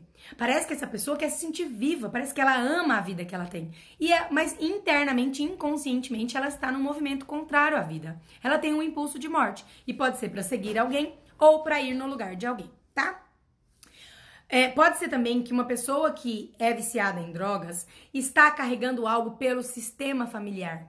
Então, um viciado pode ser que ele tá. Vocês já perceberam quanto que uma pessoa viciada no sistema familiar acaba é, atingindo todo mundo que tá ali em volta, acaba, acaba atingindo assim a família inteira, acaba trazendo meio que todo mundo pro buraco, e a gente fica com raiva daquela pessoa que é viciada. Mas no fundo, no fundo, aquela pessoa traz a gente pro buraco porque ela está nos mostrando algo, mostrando ao sistema familiar algo. Ela está carregando um peso muito grande pelo sistema familiar. Tem algo que aquele sistema precisa olhar, algo em desequilíbrio muito forte. As leis, é, tudo muito bagunçado. E aquela pessoa se emaranha naquilo. E aí ela acaba atingindo algumas pessoas em todo aquele amor. Então, uma pessoa que é muito viciada, que tem muitos, tem sérios problemas, ela está sendo amorosa com o sistema, ela está pegando algo, um peso, sabe? E aí ela não consegue lidar com aquilo. E aí ela acaba atingindo os outros. E as pessoas ficam com raiva dela, né? E sendo que no fundo ela está carregando um peso muito grande. E aí ela acaba mostrando para as pessoas o que elas não querem ver. E é difícil porque é um amor cego, né? É, é, um amor, a gente fala muito isso, né? Que a gente honra os pais num amor cego, ou os avós, enfim, o sistema familiar. E aí a gente honra naquele amor cego e aí tá todo mundo achando que a pessoa tá fazendo mal para ela, sendo que na verdade ela tá carregando um peso muito grande. É, pessoas que se viciam em drogas muito pesadas, por exemplo, é, heroína, ou crack, essas outras drogas também que têm surgido por aí, que são drogas é, que têm risco de morte desde sempre, né? Que são muito pesadas, aí é um impulso de suicídio, já não é só um impulso de morte. Aí realmente a pessoa está buscando a morte. Pode ser que ela até já tenha pensado nisso, em tirar a própria vida, sabe? E aí as drogas pesadas entram nesse sentido. E o Bert Hellinger percebeu que muitas vezes, quando uma pessoa se vicia em drogas muito pesadas, ele tá querendo, tá, tá num impulso de morrer no lugar da mãe. E normalmente a mãe é depressiva, a mãe tem muita dificuldade, a mãe tá emaranhada num destino ali, tá num impulso de morte. E aí aquela criança é, acaba tomando isso da mamãe. E aí. Ai, tô com uma espinha bem no meu ouvido, tá doendo. Acaba entrando naquela briga e pegando algo que não é dele, e aí ele quer ir no lugar da mamãe, é para morrer no lugar da mamãe. Isso acontece muito, tá? É, que mais? As pessoas também podem se, se tornar viciadas em droga porque às vezes durante o parto elas precisaram de uma anestesia ou de um medicamento ou alguma coisa, um composto muito químico foi o que aliviou a pressão da mamãe, sabe? E aí quando elas estão sobrecarregadas ali, elas precisam de algo químico, de alguma química para aliviar essa tensão, essa pressão, para se sentirem bem de novo, para sentir que estão no controle, tá? Também pode ser isso. É, que mais? Eu acho que as principais são essas, tá? Então, assim, tem todas essas. Então, não sendo irresponsável, não é sempre, tá? Não é assim. Seu filho é viciado em drogas. E, e aí, então, certeza que é porque ele não tomou o papai dele. Então, não é, tá? Existem essa outra, essas outras questões. Eu vou falar muito da, da questão do pai hoje, porque é um ponto que eu quero trabalhar bastante com vocês, tá? Deixa eu ver. Porque os médicos falam que o vício é genético? Muitas coisas são genéticas. Isso não quer dizer que elas não são sistêmicas. Sabe? Então, por exemplo, é, eu tenho uma tendência a engordar e essa tendência é genética. Mas isso não quer dizer que eu não vim com essa tendência, que eu não acabo fazendo isso em honra às pessoas, né? No meu caso lá, da, da minha tia, minha avó, minha bisavó, minha tataravó. Então, assim, a gente acaba repetindo o destino. Então, a gente acha que tem que ter muito assim separado. E às vezes, você vê, não, a causa da sua dor de cabeça, Jéssica, é um nervo daqui que tá inflamado. Aí você fala, bom, então a causa é. Então, Jéssica, não tem como ser, ser amor reprimido, né? Que no meu caso eu falei para vocês. Quando... Na verdade, algumas pessoas falaram para mim também do reconexão. Quando tomaram os pais, pararam de ter enxaqueca. E a moça que eu atendi aqui também esses dias, né? Falou na live segunda-feira passada. Então, não, Jéssica, então a causa é o nervo que tá inflamado. Não é você não ter tomado a sua mãe. Sim, mas por que, que esse nervo do nada inflamou, criatura? De onde vem a raiz desse sintoma? Qual é a raiz do seu intestino ser irritável? Qual é a raiz da sua, da sua lombar doer, do seu, do, do seu nervo ser um pouco mais fraco do que o das outras pessoas? Daquilo, daquele problema bem ali, sabe? Então a causa de algo nem sempre é a raiz, porque às vezes a causa tem uma raiz, tá? Meu filho disse para dar coração para você. Como é o nome dele? Um beijo, filho da Daniele. Muito obrigada pelos corações. Jéssica, minha mãe é muito dependente de mim em muitas atitudes. Por exemplo, minha irmã tá com febre, ela me liga para falar sobre isso. Aí eu respondo: dá um remédio e vê se você vai continuar com febre. Pois é, sua mamãe provavelmente também não tomou a mamãe dela, né? E a gente vai perpetuando isso. E aí, se você cuida muito da sua mãe, você acaba não estando disponível para os seus filhos. Aí, os seus filhos, um filho seu vai acabar se querendo ocupar esse lugar. Então, uma vez eu lembro de uma palestra que eu dei aqui, e uma moça falou assim: Ai, Jéssica, eu não consigo não palpitar na vida da minha mãe porque eu me preocupo com ela. E ela veio com a filha, sabe? Nossa, eu me preocupo com ela porque assim eu não consigo não falar. E ela fica brava comigo, mas eu quero só ajudar. Aí eu olhei para ela assim e falei assim: Quando a sua filha palpita na sua vida, você gosta? Não. Falei: Então, criatura. Você está para sua mãe assim como sua filha está para você. Então, se você não gosta que os seus filhos te, queiram mandar em você, alô, para de querer mandar na sua mãe. E para de tomar sua mãe como filha. Porque aí você não fica disponível para os seus filhos e um dos seus filhos vão achar que são responsáveis por você. Vão querer cuidar de você. Aí fica todo mundo de costa para a vida, sabe? Porque, ó, deixa eu mostrar para vocês. Eu sou a Jéssica, eu tô aqui. Na minha frente estão meus filhos. Atrás de mim estão meus pais. Atrás dos meus pais, meus avós. Depois meus bisavós e todo o meu sistema lá atrás, em um triângulo assim bonitinho. Aí o que que acontece? Se eu tô de costas, entendeu? Se eu me viro para minha mamãe, eu estou o quê? De costa para minha vida, para o meu futuro e para os meus filhos. Entende? Então eu não fico disponível para os meus filhos, porque eu tô cuidando da mamãe. Ah, Jéssica, mas eu cuido dos meus filhos. Sim, mas internamente você tá indisponível. E não tem nada que tra traga mais efeitos ruins para as crianças do que uma mãe indisponível. Eu vejo isso no, nos atendimentos todo dia. Hoje teve uma moça que eu atendi assim. É, outra prima adolescente está usando drogas. O pai dela sempre foi usuário, fez muitos tratamentos. O avô dela é alcoólatra, mas ela começou a usar depois do pai dela morreu. Isso acontece muito, tá? Quando uma pessoa carrega um sintoma, e aí essa pessoa vem a falecer, a uma outra pessoa do sistema, do sistema, normalmente alguém posterior, pega aquilo, porque aquilo não foi resolvido, entende? O papai faleceu sem resolver a raiz do sintoma dele. E aí, além do impulso da filha de seguir o papai, de repetir o papai, ainda, né, que foi muito julgado provavelmente pelo, pelo, pelo vício, ainda tem essa questão de que o sintoma ficou ali livre e aí a, a pessoa mais amorosa do sistema cata. No meu caso, é, minha família tem uma questão muito grande com comida. Nossos, né, minha trisavó, é, mãe da minha tata, minha tataravó, mãe da minha bisavó, não, acho que é trisavó mesmo, depois é tataravó. É, ela passou fome. E aí minha bisavó passou fome em homenagem a ela, sabe? E eu penso, eu não conheci minha atriz-avó, convivi muito pouco com a minha bisavó, e eu tava emaranhada nelas. Eu tinha, eu emagreci 50 quilos em um ano. Eu tinha, eu pesei, o máximo que eu pesei foi 115 quilos quando eu fui ter o... Quando eu fui ter o Theo. Pensa, né? E eu tava emaranhada naquilo, aquela fome, aquela dificuldade, aquela, aquela, aquele trauma que foi vivido e não foi resolvido. E eu peguei, pensa, lá na frente, né? Quantas gerações para frente?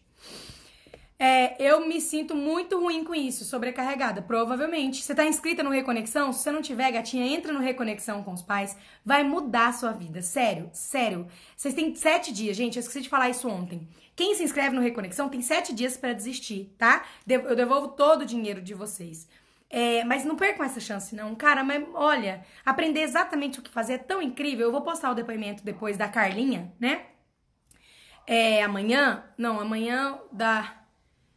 Ah, não, acho que de hoje é um, um depoimento anônimo que eu vou postar hoje. Ah, enfim, não sei, tá organizado ali. Vou postar um outro depoimento de pessoa que mudou depois que tomou os pais. Ouçam os depoimentos, deem a vocês a chance de pensar sobre isso, de se abrir para esse universo, para essas mudanças, para essa cura, para essa felicidade, de se abrir para a vida, tá? E se vocês confiarem no meu trabalho, eu vou ajudar vocês, vai ser uma honra.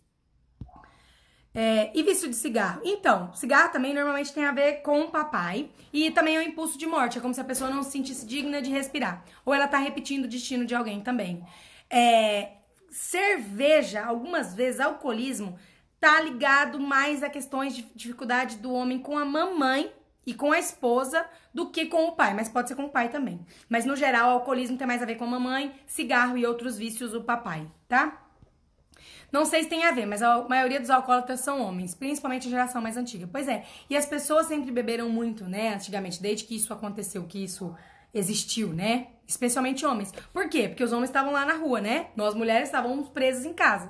Tem uma parte boa nisso aí, né? Toda doença tem raiz sistêmica? Olha, não posso falar que toda, né? Não posso mesmo. Mas toda vez que você olhar por algo, sempre, sempre uma doença pode te ensinar alguma coisa, te colocar na postura e resolver algum emaranhamento sistêmico. Sempre. Eu nunca atendi alguém com um sintoma e aquilo não era sistêmico. Mas pode haver, né? Pode ser que sim. Então não não não não não catalogo, não vou catalogar assim, né? Leonardo, ô Leonardo, um beijo da tia Jéssica para você, meu amor, um coração. O pai do Freud era noiado ou a mãe dele tomou muita anestesia. Como assim?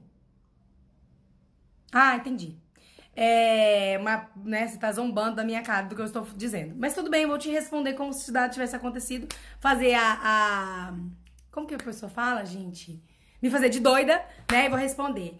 É, engraçado, o, Fre o Freud teve muita dificuldade com a mãe, eu não conheci o Freud. Mas todo o trabalho dele tem muito pauta disso, assim, de com relação à mamãe, né? E fala muito disso. Então eu acredito que o Freud não tinha tomado a mamãe. Dores que temos diariamente podem ser canceladas como sintoma? Se for algo que te consome por muito tempo, que você foi ao médico, já tomou remédio, tudo e não melhora, sim, vai mesmo. A nova geração agora tem um novo vício, celular e videogame. Pois é, é uma maneira de não viver, tá? O celular e o videogame é uma maneira de deixar a vida passar. É uma maneira divertida de não aproveitar a vida que você recebeu, de não fazer algo de bom com ela. O que é estar disponível no relacionamento amoroso? Então, gente, eu quero dar uma aula sobre isso. Não dá para explicar assim também. Quem tá lá no Passos, alguém tá, que tá no Passos, para relacionamentos felizes, pode me responder aqui, mostrar o que não tem como eu falar isso, é só assim falar, ah, é isso, está indisponível é isso. Não. Internamente você não está disponível pra vida, sabe? Aí você não tá disponível para um parceiro, enfim. Um monte de coisa pode te deixar indisponível, pode ter um monte de raiz. Eu vou organizar uma aula sobre isso de duas horas, de uma hora e meia, pelo menos duas horas, fora do Instagram, com um, a tela do meu celular, ou com alguma coisa para eu escrever, com algum trecho, enfim. Eu vou preparar uma aula sobre isso, prometo, assim que esse turbilhão de reconexão passar. É, quando a mamãe já tem idade, o que fazer? A mesma coisa. A gente trabalha do mesmo jeito, do mesmo jeito. Fala de roer as unhas, Gé. Normalmente roer a, roer a unha é uma agressividade reprimida. Uma agressividade contra alguém. Pode ser contra os pais também. No meu caso era. Eu ruía muito a unha e a minha, eu, eu sei hoje que era muito uma, uma, uma raiva assim que eu não podia devolver, que eu não podia pôr pra fora. Depressão tem a ver com estar fora de qual postura? Depressão normalmente é um vazio, não é tristeza, né? Depressão é vazio. E normalmente é o vazio de um dos pais, às vezes dos dois pais no coração. Tá? É, tem uma pessoa, eu postei hoje o, o, print dela, né, que ela participou do Reconexão e nunca mais teve uma crise de, de depressão, que acabou, sumiu. Eu já atendi, sério, umas 50 pessoas com depressão individualmente, né? E é incrível o resultado desse trabalho. Quando a pessoa toma mamãe ou toma papai, eu dou alguns passinhos nesse sentido. Uma vez veio uma moça ser atendida, ela tava tão branca, tão branca, ela tava sem comer, ela tava deitada numa cama há sete dias. E ela falou, Jéssica, eu não vou no seu evento, era um workshop aqui. Eu não vou porque eu tô muito mal, tô muito cansada. Eu falei, mas olha, se você não quiser vir, tudo bem. Mas o que eu quero que você perceba é o seguinte: não vir é uma maneira de continuar no problema, né? Então, se você, gente, se você não tem dificuldade de ganhar dinheiro, se os seus relacionamentos não dão certo, se você não tem sucesso, aí que você precisa de tomar seus pais, né? Aí que você precisa de uma constelação. Então, eu falei para ela, eu falei assim, isso, é, é, é, se você tá muito mal, é justamente por isso que você precisa. Então, se você conseguir vir, eu te atendo. E aí eu achei que ela não viria, né? E aí ela veio. Ela morava aqui na cidade. Acho que ela voltou para morar aqui agora. E aí ela participou e o atendimento dela foi a constelação dela foi tão bonita, foi em grupo. E aí, numa constelação dela, ela não tomava o pai, né? Ela não concordava com o pai. E aí, a, a, representante dela escondia, assim, sabe? E aí, eu pedia pro representante do pai dela falar assim: Eu sou seu pai. Aí ela escondia, assim, corria pra lá. Aí também eu sou seu pai. Aí ia para trás, a representante dela, né, da cliente, ia para trás da mãe, escondia atrás da mãe. Não adianta você se esconder atrás da sua mãe, eu ainda sou seu pai. Onde você for, eu sou seu pai. Se você for no Japão, eu sou seu pai. Se você morrer, eu sou seu pai. Eu sou seu pai. E assim, essa constelação emocionou muitas pessoas. A gente ficava rindo e chorando, sabe? As pessoas estavam assistindo, se emocionaram muito e se divertiam com aquilo, porque foi muito legal. E aí tá, ela foi embora. Jéssica, muito obrigada, tal, foi embora. Aí depois ela falou que era exatamente assim mesmo, que ela tinha vergonha do pai dela e tal. E aí, a mãe também, né, ficava entre o pai dela e ela e tal. E aí ela foi embora. Aí quando eu acordei no outro dia, tinha um monte de mensagens dela no meu celular. A primeira mensagem começava às três da manhã. E ela, Jéssica, desculpa te mandar mensagem hora dessa, tomara que seu celular esteja no silencioso. Mas eu preciso te contar que eu abri os olhos agora, né? Depois que eu cheguei da constelação, acho que ela é umas sete horas, ela dormiu. E aí eu abri os olhos agora e assim, eu não posso esperar o dia amanhecer para eu ir viver. Jéssica, eu quero acordar, parece assim que ninguém acorda. Eu já levantei, já rodeei nessa casa, assim, parece que eu quero que o dia amanhece logo para eu ir viver. E assim, foi uma das coisas que me marcou muito, muito, muito, muito sobre isso. E foi incrível, assim, foi incrível, né? Essa questão da constelação. E um outro ponto, tinha uma outra moça, inclusive a Rara, que é minha cunhada que tá aqui, foi ela que representou a depressão dessa outra moça, né? Que a gente atendeu. E essa moça falou: Ah, eu tô aqui, sentou na minha cadeira, nessa poltrona aqui, ó. Sentou e falou assim: Ah, eu estou aqui porque eu quero me livrar da depressão que eu tenho há 10 anos. Eu preciso me livrar disso, não aguento mais. Quando a gente colocou ela e a depressão, a depressão andava e ela corria atrás da depressão. A depressão fugia dela e ela corria atrás da depressão. Isso acontece muito. A gente que puxa o sintoma, a gente que se apega ao sintoma, a gente que fica ali, sabe? O sintoma às vezes quer até ir embora e a gente não deixa. É a gente que puxa o sintoma por causa da nossa postura, por não tomar os nossos pais. Fazer a Kátia Sons, fazer a egípcia aí, tá vendo? Aborto tem a ver com o quê? Muitas coisas, né? Uma mulher que perde um bebê ou que tira um bebê, vive aí em culpa, também fica indisponível para a vida, para os próximos relacionamentos, é para os próximos filhos. Também tem o impulso de morte, não, ixi, tem tanta coisa, tem uma live sobre isso que vai lá para o meu Jesscast. que eu vou lançar um podcast, Jesscast. Vai ser dois podcasts por semana. E aí ela tá salva. Eu vou, vou em algum momento colocar isso aí, tá? E enxaqueca pode estar relacionada a quê? Dificuldade de deixar fluir o amor pelos seus pais, pode ser uma coisa. Eu e meu esposo nos amamos muito, mas desentendemos demais, principalmente nos negócios. Tem a ver? Exatamente. Só amor não basta, gente. Ah, Jéssica, mas eu amo muito os meus pais. Não basta. O amor precisa de uma ordem. O Bert fala aqui: o amor é o líquido e a jarra é a ordem. Entende? O amor é a água e a jarra é a ordem, algo nesse sentido. Por quê? Porque o amor precisa de uma ordem, tanto o amor amoroso, quanto o amor de amizade, quanto o amor familiar, fraterno, né? O amor precisa de uma ordem. Só amor não basta para ser feliz com seus pais, para ser feliz com quem você escolheu, não basta. Só amor não basta, sinceramente. E hoje, eu não sei quem para quem eu falei isso lá no Passos para relacionamentos felizes esses dias, né? Falei: "Pois é, é ai, não sei o que, então, mas a gente se ama tanto, né?" Falei: "Pois é, eu, por isso que eu sempre falo que só amor não basta." Você deixou de roer unhas automaticamente assim que tomou seus pais ou foi percebendo isso? Eu percebi isso muito tempo depois que a minha unha tava grande. Tá vendo? O que, que eu fiz? Ai, virei a câmera. Fui bater aqui pra vocês verem o barulho. Achei que eu tinha encerrado a live. Eu, mas eu percebi depois. Gente, tem sintoma que eu percebo, às vezes, esses, esses tempos. Começo do ano, eu percebi uma coisa que eu falei, gente, nunca mais isso aconteceu comigo. Porque a gente não tem nem controle. Quando a gente toma os nossos pais, isso é verdade. a gente vai tomar os nossos pais no geral, né? Completo, assim. Então a gente não faz pra um sintoma. Não é igual no atendimento que você vem, que seu sintoma é enxaqueca e você vê que é dificuldade de deixar fluir o amor pela sua mãe, por exemplo. Ou rejeição à mamãe, que a mamãe também tinha dor de cabeça. Não é assim, você não sabe qual o sintoma. Então você toma os seus pais e até um ano, seis meses depois, você começa a se dep... Nossa, eu nunca mais tive insônia. Nossa, eu nunca mais tive enxaqueca. Nossa, eu nunca mais. Meu Deus, nunca mais ninguém gritou comigo à toa, todo mundo gritava comigo. Entende? A gente vai percebendo quais sintomas que foram embora, porque a gente nem percebe que são muitos, né? Pura verdade. Aí, tá vendo? A Raira Basta tá aí pra falar a verdade. Meu namorado não é alcoólatra, quase nunca bebe. Porque quando bebe a primeira lata não consegue parar, é mais forte que ele. Fica cego. Todo mundo é mais forte que todo mundo. Todo vício é mais forte do que o viciado, tá? Perde os limites e descobrir que o avô dele morreu de tanto beber. Possivelmente ele está repetindo esse avô. Possivelmente ele está em um amor cego com esse avô. Aborto espontâneo e provocado tem consequências diferentes no sistema familiar?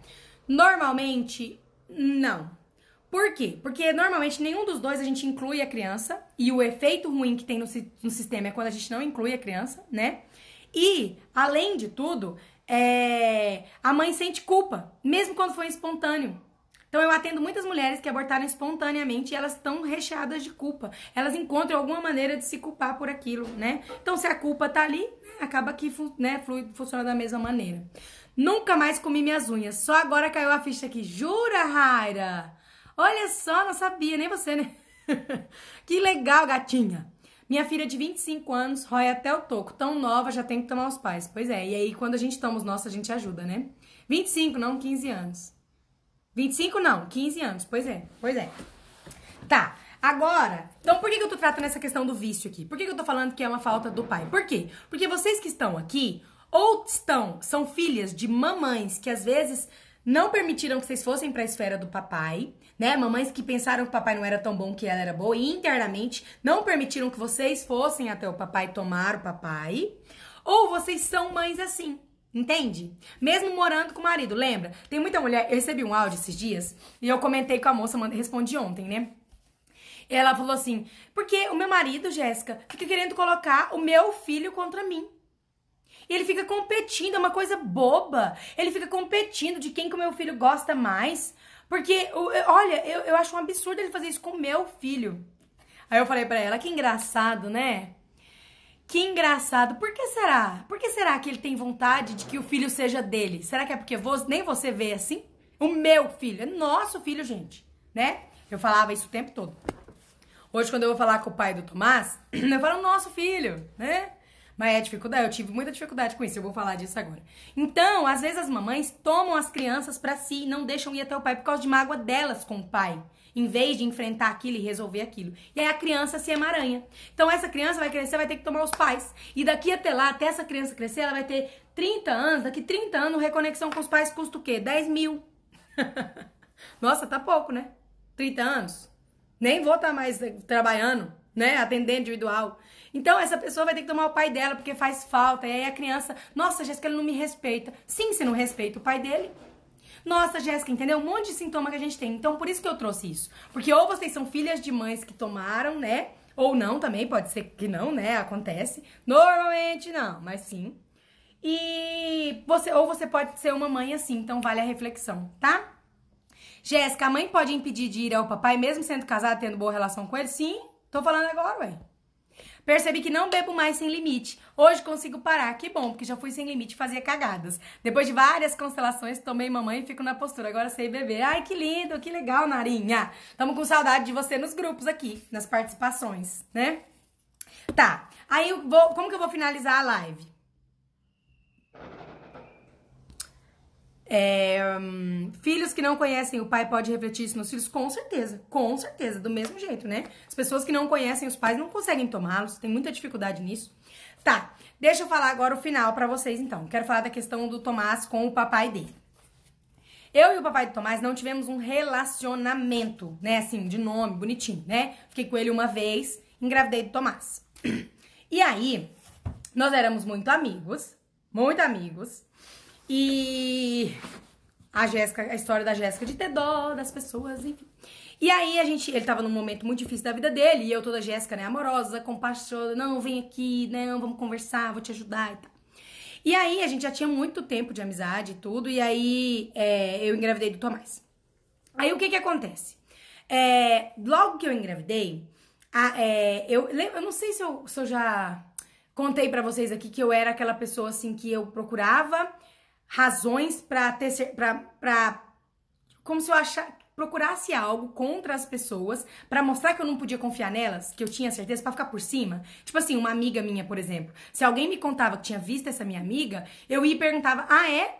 Então, e ela falou isso pra você, eu queria descobrir se ela tava mentindo pra mim, sabe? Eu sempre fui desse jeito, gente. Era a Jéssica querendo o quê? Ser decepcionada, né? Viver tudo isso, a Jéssica não tomou os pais.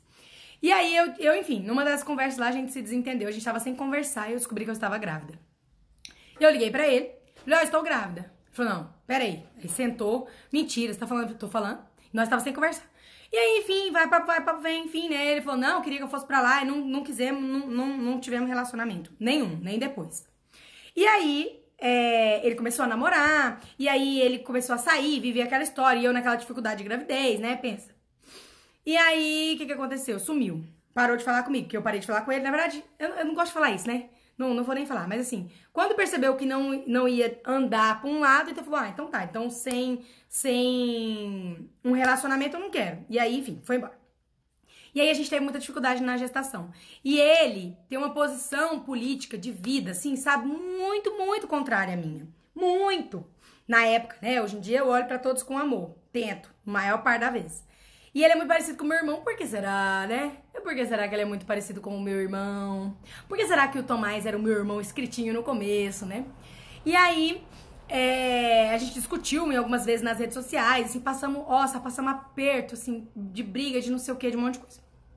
E aí, então a gente se desentendeu completamente e não conversava. No dia que eu fui ter o Tomás, eu mandei uma mensagem pra mãe dele, né? Que uma fofa sempre me tratou muito bem. para alguns amigos que eu estava indo, né? Parir o meu filho. E aí eu, eu, eu, falei, eu falava, meu filho. Ah, então vou parir o meu filho. Ai, não sei o quê. Falava desse jeito, né? Inclusive pra, inclusive pra mãe, pra avó dele, né? Ah, então nós estamos indo, né? O Tomazinho finalmente vai conhecer os avós dele, sendo que a outra também era avó. Aí falei, e aí isso chegou no ouvido dele. Aí ele mandou uma mensagem pra mim. Olha, sei que agora já é tarde demais. Eu tava no carro indo pra Mineiros pra ter meu bebê Mineiros. Sei que agora já é tarde demais. Mas eu gostaria de desejar um bom parto para vocês, que dê tudo certo, não sei o que, não sei o que, não sei o que, não sei o que, não sei o que, nosso filho. Aí eu respondi assim, ó, que bom que você sabe que é tarde demais. Olha a Jéssica, olha a Jéssica. Beleza, corta pro parto, né? Tomás nasceu, não postei foto nas redes sociais, porque estava inclusive parindo, depois me curando, né, da, da anestesia. Alguém, para quem eu mandei a foto, postou e enviou para ele. Ele mandou uma foto pra mim, ai, que lindo o nosso branquinho, ele é a minha cara, fulano aqui, não sei o que, o povo aqui onde eu trabalho já viu tudo. Gente, eu não sei como é que meu leite não secou. Eu fiquei... Olha, eu tive dificuldade para dar leite pro Tomás. Tomás não mamou durante os dois primeiros dias, meu leite secou, enfim. Gente, secou antes de nascer, né, antes de vir. Gente, pensa numa pessoa foi um ódio. Pensa numa pessoa foi um ódio. Enfim, aí, olha, ele queria vir registrar, eu falei, não precisa não, virou uma piseira. Então, nós tivemos uma. Por que eu tô contando isso? Pra mostrar que foi bem turbulento. Porque às vezes eu falo, gente, você precisa olhar com carinho pro pai do seu filho. Não importa o que aconteceu. A pessoa, ah, pra ela é fácil. Não, gente, não é fácil. Também passei situações iguais às de vocês. Também fui magoada, também fui decepcionada, também briguei, já brigaram comigo, também fiquei sozinha numa situação, também enfrentei muita coisa. E eu consegui. Se eu conseguir, todo mundo consegue. E é possível. Então, quando eu falo pra vocês fazerem uma coisa, não é porque eu acho que é fácil, não. É porque é o único caminho. E é o caminho que vai libertar vocês e curar vocês. Aí, enfim, nessa discussão, essa briga, não sei o que, não sei o que, não sei o que e tal. Aí o que que Aí lembro disso. Aí, ó, a tia Vanei tava comigo, foi comigo no carro. Sem tempo, a gurizada não deixa, mas vou voltando, também sinto saudades. Preciso fazer constelação urgente, precisa mesmo, precisa tomar os seus pais. Faz o projeto, gatinho, não perde a oportunidade, não. Aí a tia Vanei foi com a gente no, no, no carro, né, pro parir meu neném. Aí tá. Aí, depois de tudo isso, nessa dificuldade toda, não conversei com ele, nunca mais, né? Passamos todos os problemas tudo. Tomás tinha dois anos, Tomás mordia muitas pessoas. E tinha um monte de outros sintomas que eu não sabia que tinha a ver com isso. Fui constelar, depois que eu conheci constelação, que eu fiz a minha, fui fazer a constelação do meu filho para saber por que o meu filho mordia todas as pessoas que ele gostava. Chegou lá, pus o meu filho, pus a agressividade dele, pus eu, né? E queria pôr o Igor. Porque eu pus o Igor como pai do Tomás. Por muito tempo, sabe? Eu falava assim, ai, você é o melhor pai que o Tomás poderia ter. Eu escolhi bem o pai do Tomás. Falava isso, né? Pois é, mas o pai Tomás era outro. Não tem como a gente pôr outra pessoa no lugar de pai. Gente, pai é pai, né? Mãe é mãe. Aí tá. Aí eu fui e, e vi lá na constelação o quê? Que a agressividade do, do Tomás era por quê? Porque a gente não tava respeitando o lugar do pai dele. Tomás com dois anos, o Tomás não foi, fui eu que fui pra constelar para ele, mordendo todo mundo com raiva, porque ninguém da minha família, muito menos eu, respeitava o lugar do pai dele. Estávamos colocando o Igor no lugar e estávamos rejeitando, criticando o pai dele. Na volta, porque o pai do, do Tomás mora em Rio Verde. Na volta de Goiânia, que as minhas constelações eram lá, né? Aqui na minha cidade não tinha. Agora tem que sou eu, né? Por um tempo. Porque é, eu tô fazendo muitos poucos, muito poucos workshops aqui, porque eu não tô tendo tempo. Aí tá. Aí eu vim, parei em Rio Verde, liguei, eram 11h30 da noite, liguei para o pai do, do Tomás, falei, olha, você pode vir aqui pra gente conversar, por favor? Ele levou um susto, pode. Aí fui. Aí fui conversei com ele. Tomei o lugar dele, disse as coisas para ele, enfim, pra gente, né, fazer as pazes para perceber isso. Pensa a humildade que eu tive, né? Isso antes da constelação, não faria isso nunca. Por quê, gente? Por que, Jéssica, você fez isso? Ele nunca tinha dado um real pro Tomás, ele nunca tinha participado, ele nunca tinha feito nada, não merecia. Gente, o meu filho merecia. E eu merecia. Então, vou contar para vocês. Viemos embora, conversamos lá no Rio Verde, beleza, fomos embora, cheguei em casa. Passou 10 dias, 15 dias, o Tomás nunca mais mordeu ninguém. Nunca mais. Simplesmente. E nunca falei nada pro Tomás. Só comecei a, né, internamente incluir o pai dele. E aí, respeitar o lugar do pai dele. E aí, desde então, a gente vai devagar, né? Capengando, caindo. Eu falo pra vocês, a gente escorrega na postura e tal. Acontece umas coisas assim que você fala, nossa, ano passado ele não veio na formatura do Tomás. Ele tinha falado que viria. E a vida tá sempre dando errado, né? Tá tudo dando errado. Aí, às vezes, em áudio, assim, eu falo, ah, tá, entendi, coitado, né? Realmente sua vida deu errado, aí não tem jeito. E se eu? É a minha vida quando dá errado. O que, que eu faço? Eu continuo aqui, sou mãe desse fucking nosso filho, né? Enfim, aí tem as dificuldades, como todo mundo. Então a gente vai aprendendo, né? Eu fui melhorando bastante, nossa, já é outra coisa. E aí o Tomás se livrou de tanto sintoma. O Tomás adoecia muito. O Tomás tinha uma febre. O Tomás já chegou a tomar 7 ml de Novalgina. 7. Dois anos. Tomar banho. E em meia hora, a febre que estava 38,5 estar 39,5. Então, Tomás tinha uma febre incontrolável. Tomás tinha essa questão de morder as pessoas. O Tomás tinha um medo absurdo de tudo. O Tomás não ficava sozinho. O Tomás não dormia na cama dele. O Tomás não tinha tudo, tudo, tudo por causa dessa questão do pai. O Tomás adoecia muito. O Tomás não vinha no meu colo. O Tomás preferia outras pessoas do que eu. Eu ficava muito sentida com isso. Tomás não dormia. Tomás tinha insônia. O Tomás acordava no meio da noite chorando. O Tomás, olha, gente, eu não sei assim enumerar o tanto de coisa que o Tomás melhorou. O tanto de coisa que o Tomás melhorou. Então, assim, eu evolui muito, cresci muito. Hoje concordo, né? Vivo muito bem. Mas sempre tem a dificuldade. Sempre. Quem me segue aqui desde a semana passada, daqui dia que eu fui para Goiânia, sabe que eu tinha planejado ir para Rio Verde, levar o meu filho para ver o papaizinho dele. Chegou lá, né? O que é que aconteceu? Chegou lá, não. No último dia, aí o pai do Tomás perdeu o emprego. Aí mandou um áudio pra mim, nossa, perdi o emprego, eu não sei o que eu vou fazer. Eu pensei comigo, o que, que tem a ver o emprego com ver a criança passar o final de semana com a criança, né? Respirei fundo, falei, ai, tudo bem, então, ai, porque às vezes eu vou ter que ir lá pra cidade do meu pai, que eu não sei se eu vou embora. Eu falei, tudo bem, vem e me avisa, né? Aí ficou, ficou, ficou, pois no último dia falei, e aí, né? Não, então eu acho que eu vou lá, eu vou hoje à noite pra família. E, gente, vamos ser sincero com vocês, de verdade, do fundo do meu coração, sabia que aquilo não era verdade. Até o, ai, fui demitido, sei o que. Ai. Havia o otimismo. Aí o que, que eu fiz? Mas fiquei até a última hora ali, não, eu vou levar porque ele precisa de você, ele tá com saudade de você, e era verdade, né? E eu faço muita questão do Tomás estar com ele. Por que, que eu tô contando essas histórias? Porque eu faço questão, porque eu passo por cima de orgulho, porque eu passo por cima do que eu acredito, porque eu passo por cima, porque pro meu filho é muito importante que ele tem o pai dele, né? Ele vive com o Igor. O Igor é excelente com o Tomás. Eu nunca vou conseguir agradecer o suficiente, né? Tem o Theo, tem o meu pai, mas o pai dele é aquele, né? Então ele precisa, ele precisa do pai. E eu abro mão de qualquer coisa pro, pro meu filho ficar bem, né? Tá. Aí fui, e aí falei assim, e aí? Aí, não, então acho que eu vou hoje à noite, não vai dar mesmo. Eu falei, ah, então eu nem vou pra Rio Verde, vou pra Goiânia, né? Porque tem mais coisa para fazer lá, para as crianças passearem e tal. Então não vou pra aí, já que você não vai estar tá aí. E, gente, no fundo, eu falei com o Igor no carro, no caminho. Falei, eu tenho certeza que ele não vai pra cidade do pai dele. Tá. Fui a Goiânia. Estou lá domingo esperando a minha seguidora chegar lá, pra, foi lá me ver no shopping, né? passando na timeline do Instagram, uma foto da pessoa com a moça que namora na cidade, em Rio Verde. Eu olhei aquilo e não acreditei. Que eu estava certa, né? Falei, não. Falei, amor, olha isso aqui. Mostrei pro Igor. Aí mandei uma mensagem. Falei, uai, você não foi lá pra cidade do seu pai? Ah, então, meu pai me lembrou que tem o, o feriado, né? Agora dia 5, então vou deixar pra ir dia 5. Falei, você não pensou assim em algum momento, assim, em me avisar? Porque aí eu ia embora mais cedo, ou eu acabava passando aí, né? E aí falei um monte de coisa, na postura, claro, mas falei, porque, gente, de novo, né? Ser, tomar os pais não é ser bobo, né? É, é, estar na postura não é ser bonzinho, generoso, não é passar a mão na cabeça de todo mundo, né? Estar na postura é saber devolver o que é mal, eu sempre falo isso aqui. Então foi muito firme, muito carinhoso, com muito amor, mas me mostrei muito chateada. É... Mandei áudio. Não sei se eu mandei áudio. Acho que não, só escrevi mesmo. Aí eu falei, moço, ah, então, mas o que, que você podia, o que, que você queria que eu fizesse? Eu fui demitido, não sei o que. Eu falei, ah, e daí? Daí você foi demitido, né? O, o, o, menino ia trabalhar com você, não, aí. Ele ia ficar com você, enfim, tá. Isso de muitos problemas que a gente já teve, muita dificuldade de falar assim, ai, não, então não dá pra ele vir aqui porque eu tô sem carro. Eu falei assim, você acha que ele tá indo aí pra passear de carro? Você acha que ele tá procurando o Uber? Ou é o pai? Né? Fica dentro dessa fucking casa com esse menino, enfim. Então eu faço a minha parte, sabe? E aí, desde esse dia, né, de Goiânia, a gente não se falou mais. E eu seguia no meu Instagram poucas pessoas, eu seguia 246 pessoas.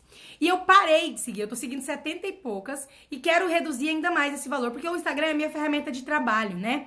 E eu, quanto mais eu assisto, menos eu faço. Então eu quero poder trabalhar mais e desviar menos meu foco. Então eu quero seguir cada vez menos pessoas só é, que agregam mesmo, enfim, que eu, que eu acompanho, né? Que a gente segue um monte de gente que não acompanha. Nessa lavada eu tirei o papai do, do Tomás, né? Porque eu seguia, porque ele tinha me seguido, eu tinha que seguir também, né? Minha família, e muita gente já nem segue mais, enfim. E aí, desde então, não conversamos mais. Por que, eu estou trazendo esse assunto para vocês? Não falamos mais, né? Não tô magoada, não tô sentida, não, não simplesmente não houve oportunidade de falar mais. Aí agora meu pai me chamou para ir passar o dia dos pais lá em Rio Verde com o meu avô, que é pai do meu pai. E aí, o que, que eu pensei? A primeira coisa que eu pensei, Vou ligar por o Tomás, hoje, na hora que o Tomás chegar em casa, vou pôr o Tomás para ligar para o papai dele. Papai, estou indo sexta-feira. Você está na cidade? Quero dormir aí com você. Vou ficar o final de semana com você. Vou voltar só no domingo. Entende? Então aí as pessoas poderiam falar assim: ai, ah, Jéssica, então assim, ai, a Jéssica fala, ela fala isso porque a vida dela é fácil. Ela fala para tomar os pais porque ela não passou o que ela passou com meu pai, o que eu passei com meu pai. Não, ela fala pra gente concordar com, com o pai do filho da gente, mas ela não sabe. Gente, eu já passei. E eu não conto nem a metade aqui para não expor as pessoas, né? Porque isso não é, é, é justo. Mas o que eu passei com meu pai, o que eu já passei com meu pai, vocês não fazem ideia. O que eu já passei com a minha mãe e o que eu já passei com o pai do, do meu filho e com o Igor também, sabe? Eu já passei muita coisa, gente. Se eu mostro esse caminho para vocês é porque foi esse caminho que me salvou. Foi esse caminho que me libertou. Foi esse caminho que me fez sentir completa, feliz. Foi esse caminho que me curou, que trouxe solução e paz para minha vida. Então, quando eu falo para tomar os pais ou para permitir que o seu filho tome o pai dele, enfim, eu falo isso por vocês, porque eu quero que vocês não sejam as Jéssicas, que vocês aprendam sem ter que sofrer tanto quanto eu. Sabe? Eu quero passar, se eu pudesse passar assim da minha cabeça para a cabeça de vocês, eu passava. E os projetos, o, o, o, intuito com o projeto é esse: é mostrar para vocês o caminho e ajudar nesse processo que é tão doloroso, mas que tem um arco-íris lá no final. Tá bom? Diva da postura. pois é. Pois é. Vejo tanto caso de homem que separam quando a moça engravida, às vezes até namoram antes e separam nesse período. Deve ser algo muito forte no sistema deles. Muitas vezes são pessoas que têm muita dificuldade com o pai, não tomaram o pai e não sabem ser pais. E aí, ou então carregam um peso muito grande e no fundo não quer que a criança pegue aquilo, sabe? Mas a criança pega de todo jeito, né? É amor cego. Passei aqui só pra te dar um beijo. Um beijo, Elianezinha, reconectada com os pais. Fala o Insta desse traste.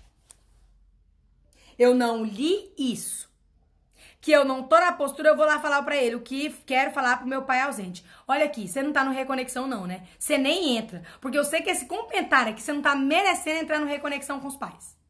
Não é possível que você me assista aqui todo santo dia, lê meus posts, acompanhe minhas lives e tá com esse pensamento aqui de... E não é nem um pensamento contra o pai do meu filho, é um pensamento contra o seu próprio pai, né? Não é possível, Juliana. Olha, a Juliana não quer sambar. Eu vou, vou, vou olha, não vou falar nada. Diva da postura. Keila, Carla, oi, oi, oi, beleza. Tá. Então, só finalizando a live pra vocês, já vou fechar. Eu tô falando demais, já tem uma hora e meia. Então, só pra falar pra vocês, se inscrevam no Reconexão com os Pais. Tomem os pais de vocês, não percam mais tempo, não sofram mais, não desperdicem mais tempo de vida, continuando fortes demais ou fracas demais. Por favor, tá? É, se deem esse presente. E é, é, o presente de cogitar se inscrever. Não precisa nem se inscrever, não, tá? Só se abre para isso. Abre o seu coração para isso. Fala, não, eu vou analisar. Até sexta-feira eu vou pensar se eu vou entrar nesse negócio. Só abre o seu coração. Só isso que eu peço para você. E aí, se você, no fundo da semana, no final da semana, decidir não se inscrever, tá tudo bem. Eu concordo. Mas abre o seu coração para essa possibilidade. Vai mudar a sua vida, tá bom? E se você confiar no meu trabalho, vai ser uma honra te ajudar. Chibatada da Jéssica, Juliana. Já levei hoje sete minutos de live. Pois é. Só tenho a agradecer. Gente, vou encerrar a live. Acabou!